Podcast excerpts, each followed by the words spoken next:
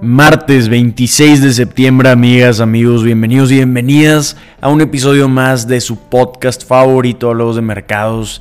Traigo ustedes por ese Consultoría y Portefondeo Bienvenidos al podcast que los llena de las noticias más importantes e interesantes sobre economía, finanzas y negocios. El podcast que siempre los mantiene con temas de conversación y que de manera sencillita les informa sobre cómo se encuentran los mercados al día de hoy. Empezamos.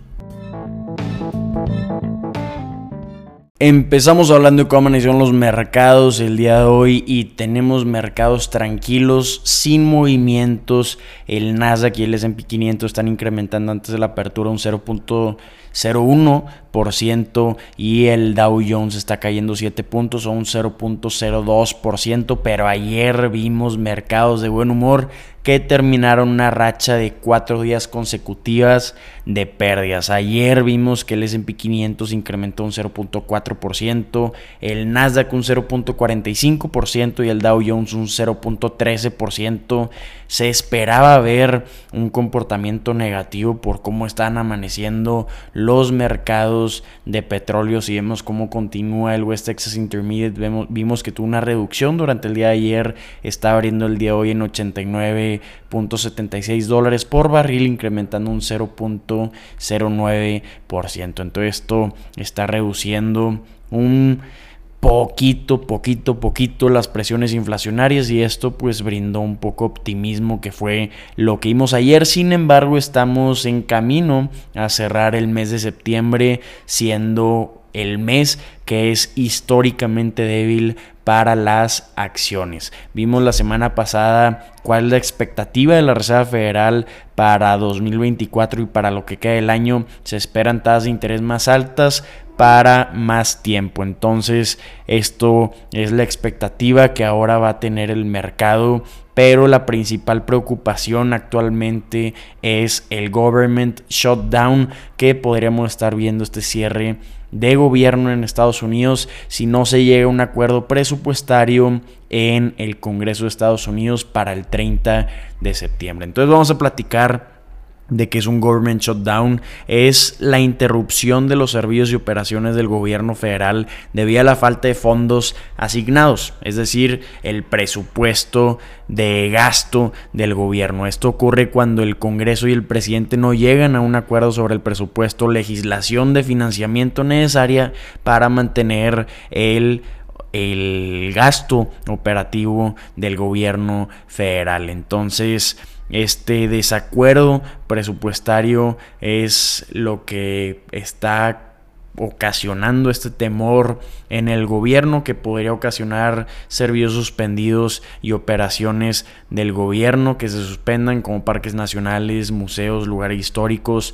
que los empleados federales también sean puestos en licencia sin paga y esto pues ya que se llega a un acuerdo se les paga retroactivamente pero por el momento no estarían recibiendo pagos los empleados del gobierno. También veríamos un retraso en servicios como la emisión de pasaportes y visas que pueden experimentar retrasos. Veríamos un impacto económico negativo, reduciendo el gasto de gobierno en el corto plazo hasta que se llegue a un acuerdo los beneficios sociales también programas como Seguro Social, Medicare, Medicaid continúan operando pero experimentan o podrían experimentar retrasos en la administración o procesamiento. Veríamos también investigaciones de las agencias federales en pausa también sobre defensa y seguridad continúan pero veríamos que se pudieran ver afectados algunos entrenamientos o también actividades y también obviamente la reputación internacional que tendrían de esta falta de estabilidad política que podría estar afectando la reputación a nivel internacional para el gobierno de Estados Unidos y muy importante, un momento muy crítico antes de entrar a las elecciones de Estados Unidos que vamos a estar viendo durante 2024. Vamos a ver el mes de octubre que es como un mes al que se le tiene un poco de miedo o también un mes que pudiera ser el mes Salvador, se le conoce como el mes de la maldición o el mes que asesina a los osos, es decir, el bear killer, el mercado bajista. Esto debido a los cracks que hemos visto en 1929 y 1987 en octubre, pero también vemos que muchas veces vemos el mes de octubre como el bear killer siendo un mes optimista. Entonces, Podemos esperar un mes volátil con todas las noticias que estamos viendo, pero específicamente hablando de los movimientos del petróleo y también de tipos de cambio, vamos a estar platicando esto en unos momentos. El día de hoy lo que va a tener la atención de los inversionistas claramente van a ser los resultados de Costco después del cierre del mercado. Muy importante ver la tendencia para este gigante minorista. Vamos a ver qué comentarios tiene para el cierre del año y para 2024, porque en mi opinión personal, como comento, Actualmente la posición del mercado es estar en medio de ser optimista y pesimista. ¿Por qué digo esto? Porque los movimientos de los mercados actualmente están dependiendo de los movimientos macroeconómicos. Ya estamos viendo movimientos generalizados en el mercado, ya no depende tanto de los resultados de determinada empresa. Probablemente pueda afectar justo después de presentar sus resultados trimestrales, pero vemos que muchas empresas tienen el mismo comportamiento desde 2022 y 2023.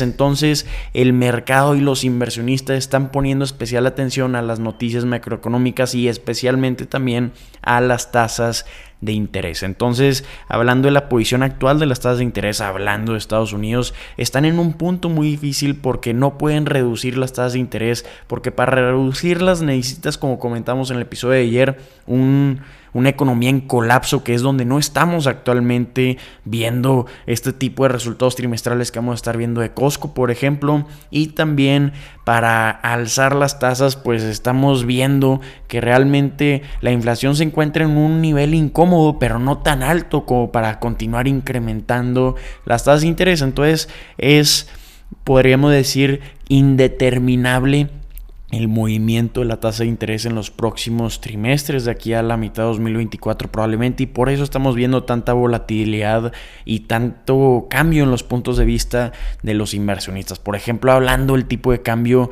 vimos un movimiento impactante con el peso mexicano depreciándose un 1.70% frente al dólar estadounidense, se depreció, como comentamos, este 1.7% llegando a los 17.40 pesos mexicanos por dólar debido a tres factores principales. El primero es esto del riesgo de cierre de gobierno estadounidense si no se llega a un acuerdo presupuestal. El segundo es de que con los comentarios de la semana pasada de la Reserva Federal que veamos una política monetaria más restrictiva por más tiempo, aunque esto no afectó tanto como vimos la semana pasada. Y el tercero es la cautela que estamos viendo de los inversionistas por los problemas inmobiliarios en China. Entonces esto es lo que está determinando el tipo de cambio actualmente, obviamente impulsado por el recorte del programa de cobertura del tipo de cambio del Banco de México, pero se empujó por estos tres factores. Vámonos con noticias de Moderna, esta empresa que todos conocemos por sus vacunas. Es una empresa estadounidense de biotecnología, está especializada en el descubrimiento y desarrollo de fármacos y tecnologías que permiten la obtención de nuevas vacunas basadas exclusivamente en ARN mensajero. Su nombre está escrito como Moderna, es el acrónimo de el RNA modificado. Estas acciones han caído de esta empresa un 45% en lo que va del año 2023. Tiene una evaluación de 37.360 millones de dólares y desde su punto más alto de 2021, septiembre, hace exactamente dos años, pues están abajo un 78%. Actualmente están valuadas a 36 veces sus utilidades las acciones o la empresa está evaluada 36 veces sus utilidades. ¿Y por qué estamos hablando de esta empresa? No es que haya una noticia que hayan lanzado, es que quería compartir mi opinión personal que para nada, recuerden, para nada representa una recomendación de inversión. Vi una entrevista del miércoles de la semana pasada de Stefan Bancel, el director ejecutivo de la empresa y me pareció muy interesante y la quería compartir aquí porque parece ser que podría estar tomando un giro interesante esta empresa. Revelaron un plan para lanzar 15 nuevos productos para 2025 con un objetivo de más de 30 mil millones de dólares de ingresos anuales para los años 30, es decir, a partir de 2030 también estamos viendo que hablando más del presente, pues espera que para 2023 los ingresos sean de 7 mil millones de dólares, muy abajo desde, su, desde sus ventas del año pasado que fueron de 19 mil 300 millones de dólares. Esto debido a que las ventas de la vacuna COVID están bajando, que es prácticamente su único producto actual. Pero viendo esta entrevista, me parece que el director ejecutivo no está preocupado, está de hecho pues con un enfoque interesante con la vacuna contra la influenza que tienen en Moderna, aunque ha tenido varios altibajos en los ensayos clínicos, Moderna anunció que en un nuevo estudio de fase 3 cumplió con todos sus objetivos y esta vacuna va a estar compitiendo directamente con Fluzone HD, una vacuna contra la influenza de Sanofi y los resultados fueron igual de buenos o incluso mejores que esta competencia. Sin embargo, no todos están convencidos viendo el comportamiento de la acción. Hubo comentarios sobre la decisión de Moderna de no continuar con otro ensayo de fase 3, lo que genera dudas sobre la eficacia de esta vacuna. Pero Bancel, optimista, ve un gran potencial comercial para este producto que sería el segundo de la cartera para Moderna. Y no todo está terminando ahí. Bancel también reveló planes para trabajar en la detección temprana de cánceres y también la posibilidad de tratamientos personalizados. Este es un proyecto que tienen ya de varios años que continúan invirtiendo en investigación para estos proyectos. Si la tecnología resulta ser tan revolucionaria como lo fue la, la, introducción de la tecnología de RNA mensajero que vimos en 2020, pues podríamos estar al borde de algo gigantesco contra el cáncer, que sería también interesantísimo. Entonces continúo diciendo, como lo he platicado, como lo hemos platicado desde 2020, 2019, que esta es una empresa muy interesante que parece ser que no ha logrado convencer a los inversionistas, pero que está pues a punto de tener ciertos cambios en su cartera que podrían ser interesantes para sus resultados financieros.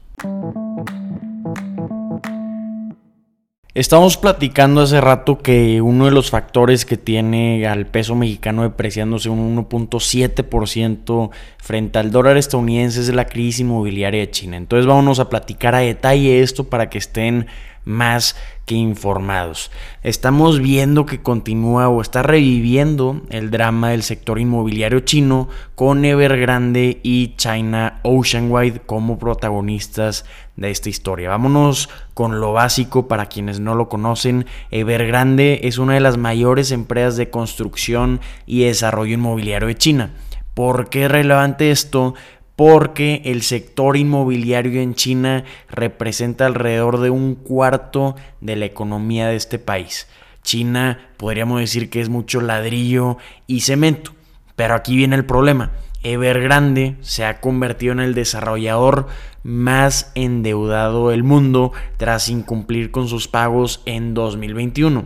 Tras este default, propusieron un plan de reestructuración con sus acreedores internacionales y la idea aquí era cambiar la deuda actual por nuevas notas que vencen entre 10 y 12 años. Pero como en todo drama, hubo un gran giro inesperado, pues Evergrande anunció que no puede emitir esta nueva deuda. La razón, pues hay una investigación a su principal subsidiaria, que es Engda Real Estate Group esta empresa está siendo investigada por supuestamente ocultar información relevante y este es el motivo por el cual no pueden reestructurar a como esperaban los acreedores internacionales. El resultado de esto es que las acciones de Evergrande cayeron en caída libre un 21.8%, casi un cuarto de su valor en un solo día, ha sido su peor día desde agosto y aquí es donde viene otra historia interesante, porque no es solo Evergrande la que está poniendo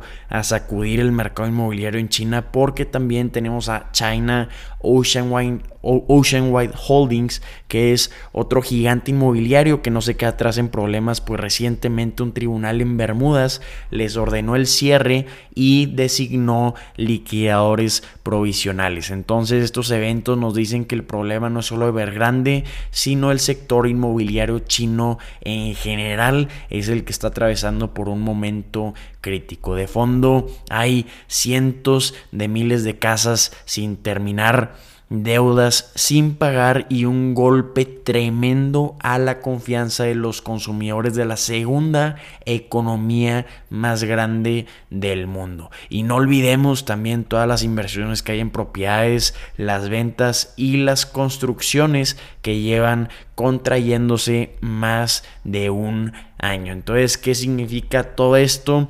Pues que el gigante asiático China tiene un problema grande y que la solución no se está viendo en el corto plazo. Es una historia que vamos a continuar estudiando porque su desenlace podría tener grandes repercusiones globales y por el momento es lo que está impactando al peso mexicano y también a muchas otras divisas y mercados financieros.